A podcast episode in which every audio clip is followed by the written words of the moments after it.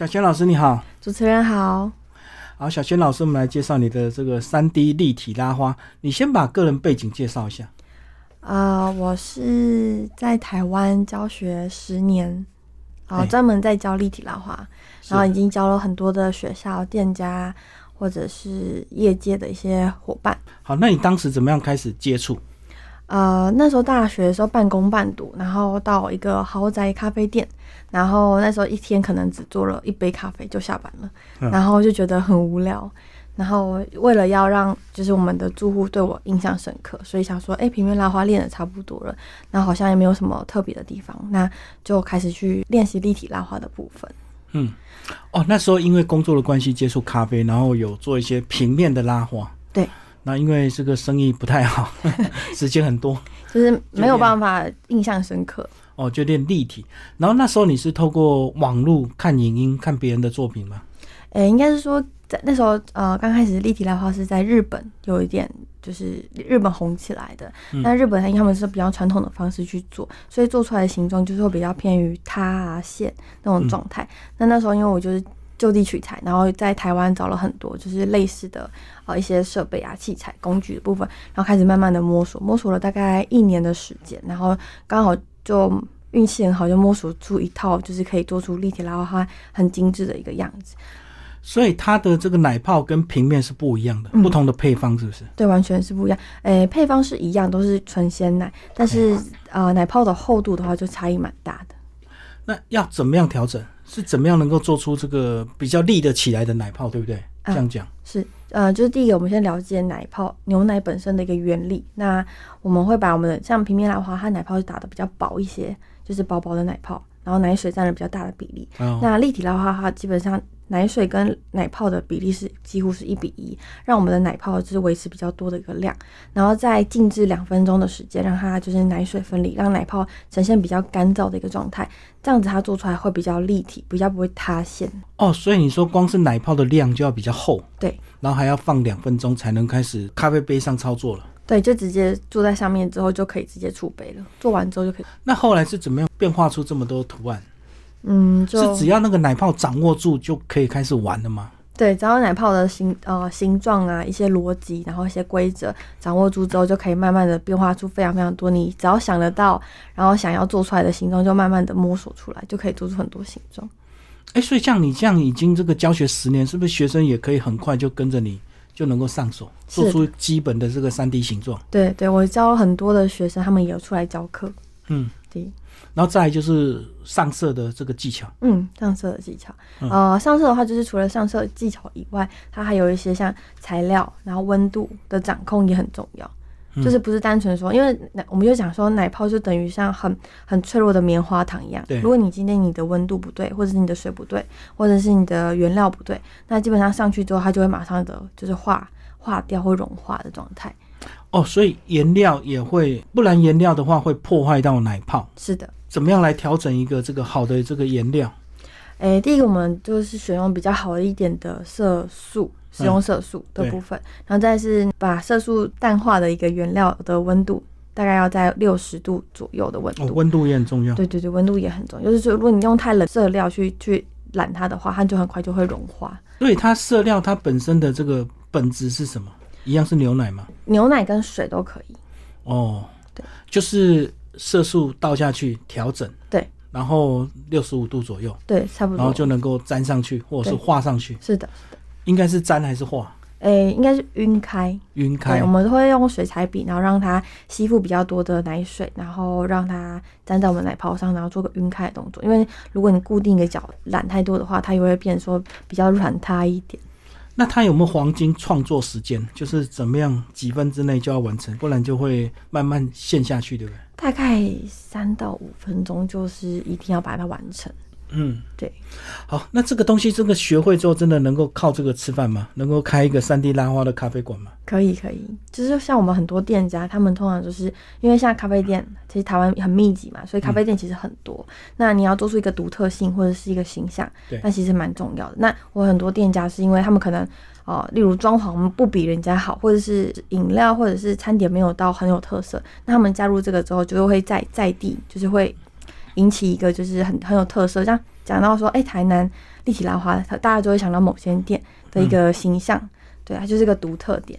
就差异化就对对对，然后会吸引很多很多的人来，就是他们上网看一下，就会看到哎这家评价或者这家餐厅很特别，他们就会慕名而去这样。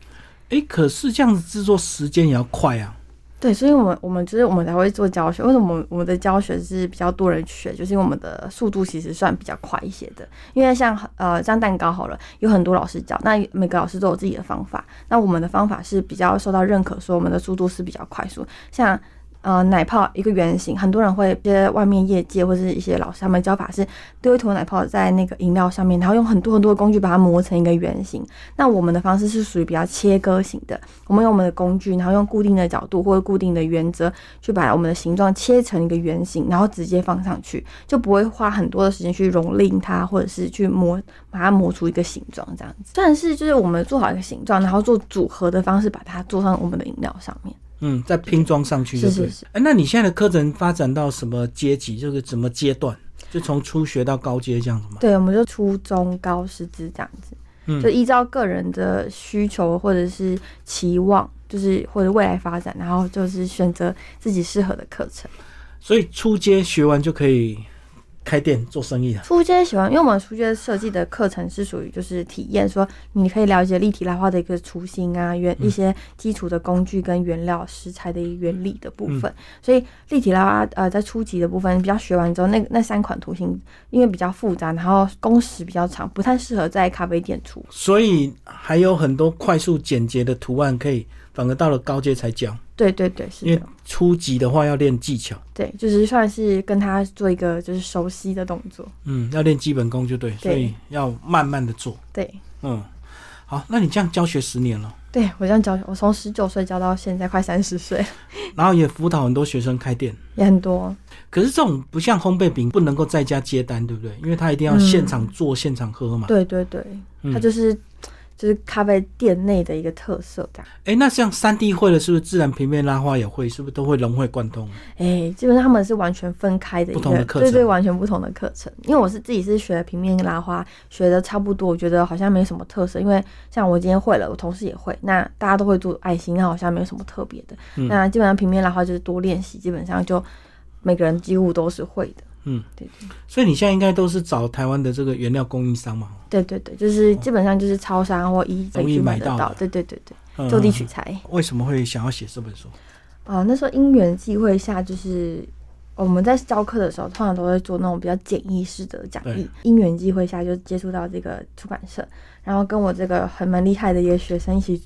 共治这本书，然后我们就里面会有一些就是步骤的部分，然后可以就是借由我们上课，然后引导学生去看这本书。因为有些学生他们比较厉害，像像我以前我以前的样子，就是我可能看图片，我就可以自己去摸出来。那有些学生可以。用看我们的书或者是看我们的影音就可以自己在家里问问出来。那有些学生就是需要去做一个实体上课，那我们实体上课还是很多人上课。那上课的时候，我们就搭配我们这本书的一个步骤，因为他们可能做到第三步就忘记，那他们可以借由这本书去去想起来，然后继续完成这个作品。所以原本是呃一开始的目的是第一个，我们就是希望学生有一个很完整的一个工具书的部分。嗯。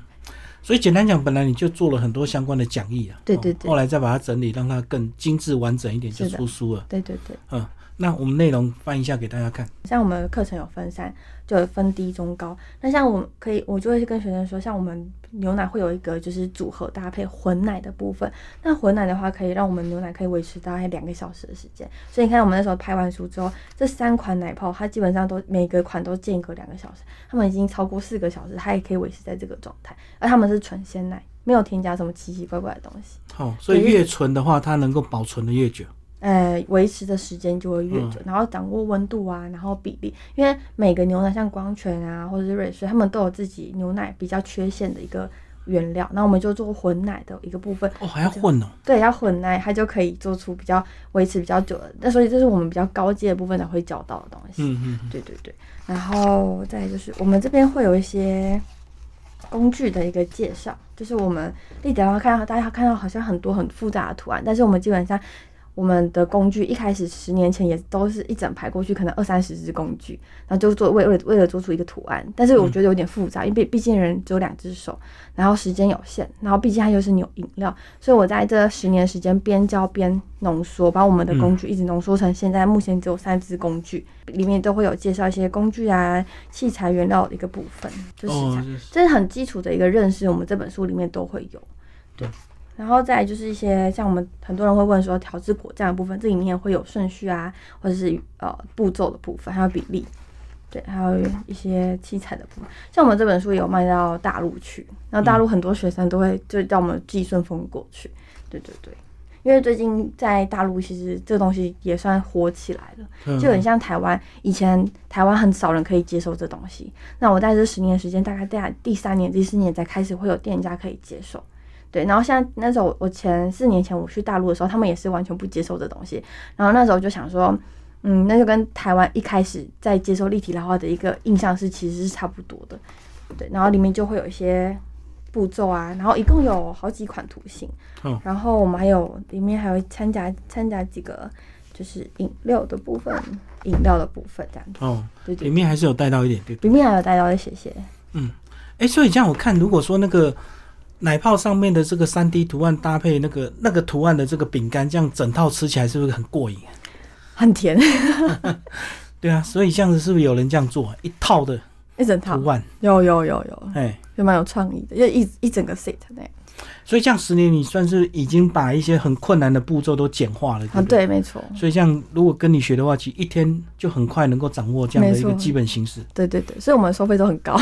但是变化就是看个人了。哎，对，就是我们我教的部分，我都教的都是形状，我然后就去教学生说，我们学完这个形状怎么去衍生其他图形。因为我今天上课就是为了教你这个形状，而不是说我一个形状我可以延伸好几个图画，画不一样的那没有什么意思。我们做的是形状的一个变化，基本形状的变化。对对对对，然后画的部分就完全就是靠自己去摸索啊、研究或者练习这样子。可是不是就是一个圆形吗？对，一个圆形，基本款。对对对，然后圆形有分大、中、小、迷你、小小。哦，对对，就很多的啊形状，因为牛奶它跟水一样，就是会有个表面张力，每个大小它都有自己的那个表面张力的控制度，所以我们就会依照这个东西去教学生这样子。哎，所以你现在课程有教到国外去吗？还是有国外学生来跟你学？我都有，以以前是从越南啊，或者是从哪边过来这边跟我们学，或者有时候自带翻译，然后在旁边，然后帮他们翻译，边边边翻译边上课。那近呃四年前开始就是去大陆。就我去大陆、澳门啊、广州那些有的没的，去好几次，然后去他们那边教课。有，然后第一次是去他们那边，就是一个算咖啡设备的一个基地，然后他们去做一个就是集体式的一个受训教学这样子。然后后面几次就因为可能最近在大陆那边，因为后来过了几个一两年的疫情之后，这两年又开始就是他们又在找我过去，然后主要就是教店家，可能准备要开店，嗯，然后或者是他们呃正在计划一个什么什么活动这样子，他们就会找我过去。哎，可是他们如果说这个基本的这个形状已经都练会了之后，其实他们要自己开店或自己出来再教，是不是相对也是容易啊？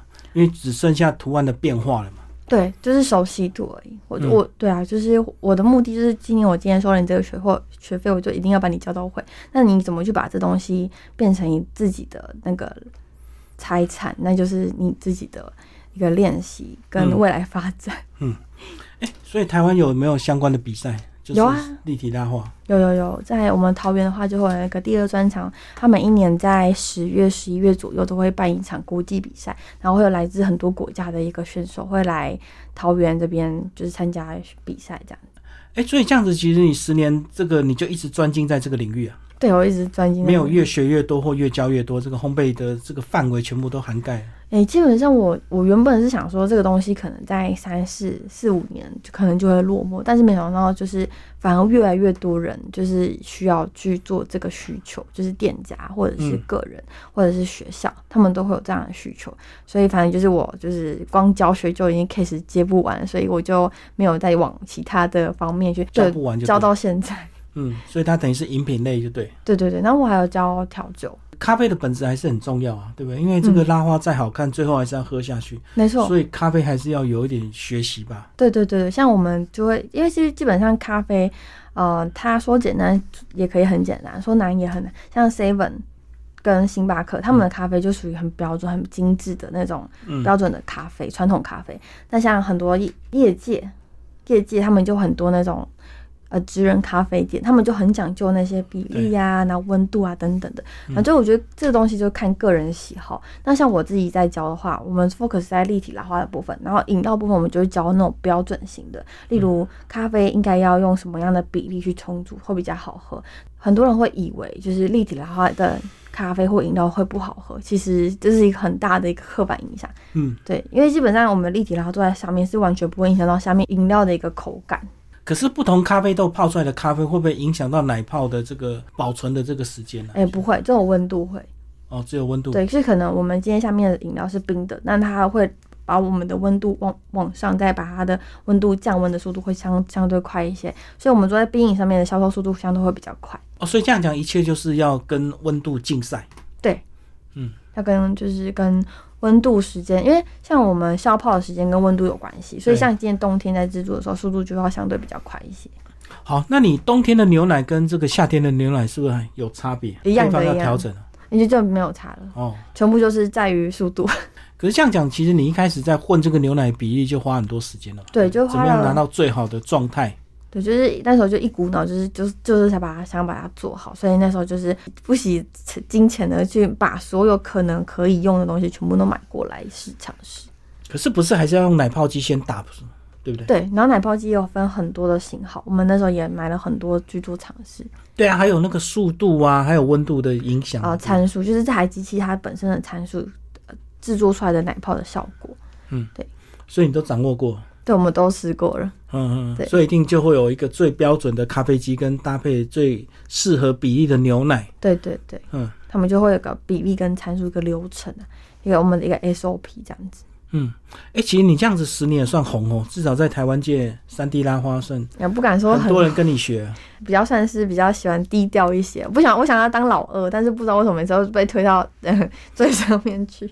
因为你很专精吧，你就是只只教这个领域吧，哦，也可能是而且你也没有分心去开店嘛，不然有时候有些人会想要开自己的店，你我不太，因为我个性不太可能不太，因为我帮两间店做一个辅导辅导开店，但是我就帮他们可能就是一开始有帮他们固定个几个月，那我觉得我真的没办法待在一间店里面固定做一样的事情，就是跟我的个性比较不符合。我比较喜欢今天到处跑，然后明天又是另外一个行程，这样我比较可以接受。但是如果你要我每天去固定的地方做一样的事情，我可能不太行。嗯哎、可是如果真的已经开完店的，那现在生意不好，是不是找你直接到店里去辅导最快？嗯用他现成的东西，这样子他可能做起来会更标准。对对对，如果我们我们最喜欢是直已经开好店，然后他们想要另外再额外加入，那我们可以以他们现场原本就是固有的饮料去做一个添加，因为每个饮料它都有自己的时间，然后每个时间有跟我们的机器啊操作的运作时间也有差异，我们就可以帮他去做计算的动作。因为他可能这个咖啡机已经买了啊、那他没有办法又换一台嘛，对对对，所以就用它现成的咖啡机，只是你去帮他调整那个配方时间嘛。对对对对对对，这样一天可以完成吗？两天，嗯，大概两天，就是很密集的两天。前面先做一些测试，后来再帮他找出最好的配方，那以后他就照你的配方一直做下去，对对对对对。然后生意就好了，就起死回生了。诶、生意好不好还要靠行销啦。就是你东西再好，不管是什么样的东西，都还是得靠行销，所以要认真行销店家里面的产品。就是还是需要一些什么年轻人拍照打卡，对，因为像现在很流行那种短视频、对短影影片，他们我觉得这是一个最近还蛮快速的一个行销的一个模式。对，你在制作过程就可以自己拍嘛，然后用短视频上传嘛，然后就很多人吸引来看。像呃，我们有个店家，他是就是从吧台里面把那个咖啡端端端端到客人面前，他都固定拍这种模式，然后那个流量就很高。有拍到客人的脸吗？没有，他就是单纯就是可能在走动的路上，他就会端一端一端一端端，然后放。到客客人面前，然后客人就好喜欢。对啊，那怎么没有拍到客人那种啊惊喜？有些人可能不太喜欢，因为客人多了，你一个一那个还要个去问沟通啊，对有些对客人不想曝光，是，所以那个就要谨慎一点。对对对对。嗯那是不是也有人在拍那个制作过程呢？从奶泡成型到比其实比较啊，其实比较少哎、真的哦因为其实比较少一点点。就是我们上课的时候，像我们自己其实也有录线上课程，但是基本上你还是要透过就是别人看你这样子一个角度，但是叫他做的时候，他可能就手就歪掉了。那我们是要在旁边去做一个协助的，所以就算嗯，可能你录了影片，或是你去模仿了，但是学生还是做不太出来，因为他们没有人去帮我们调整他们的角度问题。所以你意思是你没有开线上课程，我有开线上课程，哦但是就是没什么人。效果跟实际上课还是有差，就对。对，有差，一定有差。就是有像像看个人的学习数状况，有些人就很适合自学，就是像有些人自律能力很好，他们就会哦我看不会就一直看一直看。但有些人像我这样子比较惰性比较强的，可能今天看了一篇，我觉得好累，然后明天下次再看第二篇，可能好几个月后那种就可比较适合现实体上课，因为我们可以在旁边督促你今天把第二杯完成，然后又引指导你的一个嗯就是角度这样子。对，因为图案是三百六十度，所以有时候线上课程它会有一些角度的一看不太个差距到，对对对嗯还是要实体上。嗯，而且我觉得做到难的这个部分，是因为你怎么样做到每杯都一模一样，对不对？那个更难，对不对？而不是高兴做就很漂亮，不高兴做就很丑。像我像我的话，我形状基本上大同小异，但是我只有画画，有时候画的很急就很丑，但是画的认真一点或者静下心来画就会比较漂亮。嗯我只有画画部分会有差异，但是学生的话就是形状部分也要多练习。对啊，怎么样做到标准，那就是一定的功力，对不对？对对对所以一定会有几套比较熟悉的这个图案嘛，对让客人选。对对对，嗯，所以纯粹就是用图案的难度来定价嘛。图案很难就可以卖贵一点。呃，看这个图案，像有些学生觉得图案大的就好像比较吸引，可以开比较高价。反其实反而我们图案大的反而比较制作速制作速度反而比较快一些。对，所以就是看自己就是自己的审美观定义，就是觉得这东西看起来是不是比较有价值。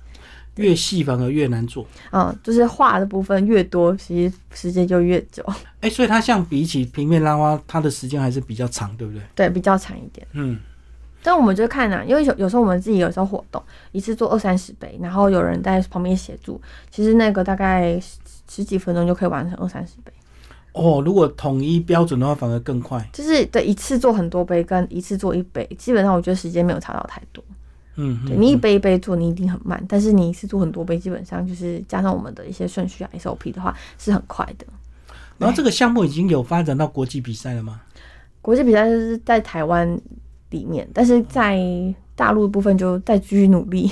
光一个城市就已经非常非常广大，然后每个城市他们自己的习惯又不太一样，所以这可能还要再继续。他们会有那个咖啡节，嗯然后也有在就是今年今年有去跟一些店家，就是一些比较主办方，他们就是有接洽到，那明年就再看看会不会有机会，因为大陆的市场真的很大，所以你未来也会持续在大陆开课，就对。对，会持会持续在大陆开课。练完之后，如果失败，那个咖啡怎么办？还是喝掉吗？还是倒掉？失败，呃，就可能就倒掉，就跟平面拉花一样，练一练就倒掉一样。嗯，对所以它还是有一定的成本，就对。对，可是平比平面拉花便呃省很多奶，平面拉花可能奶用量比较大一点，像我们的一杯的奶泡的一个牛奶成本大概在五十五十 ml 而已，嗯但可是平面拉花一杯的牛奶大概要用到三百。哦，就是因为你们奶泡比较蓬松，所以对，就是把它弄到最大的一个数据，所以它就是用的奶泡其实很少。嗯对，所以也不太浪费，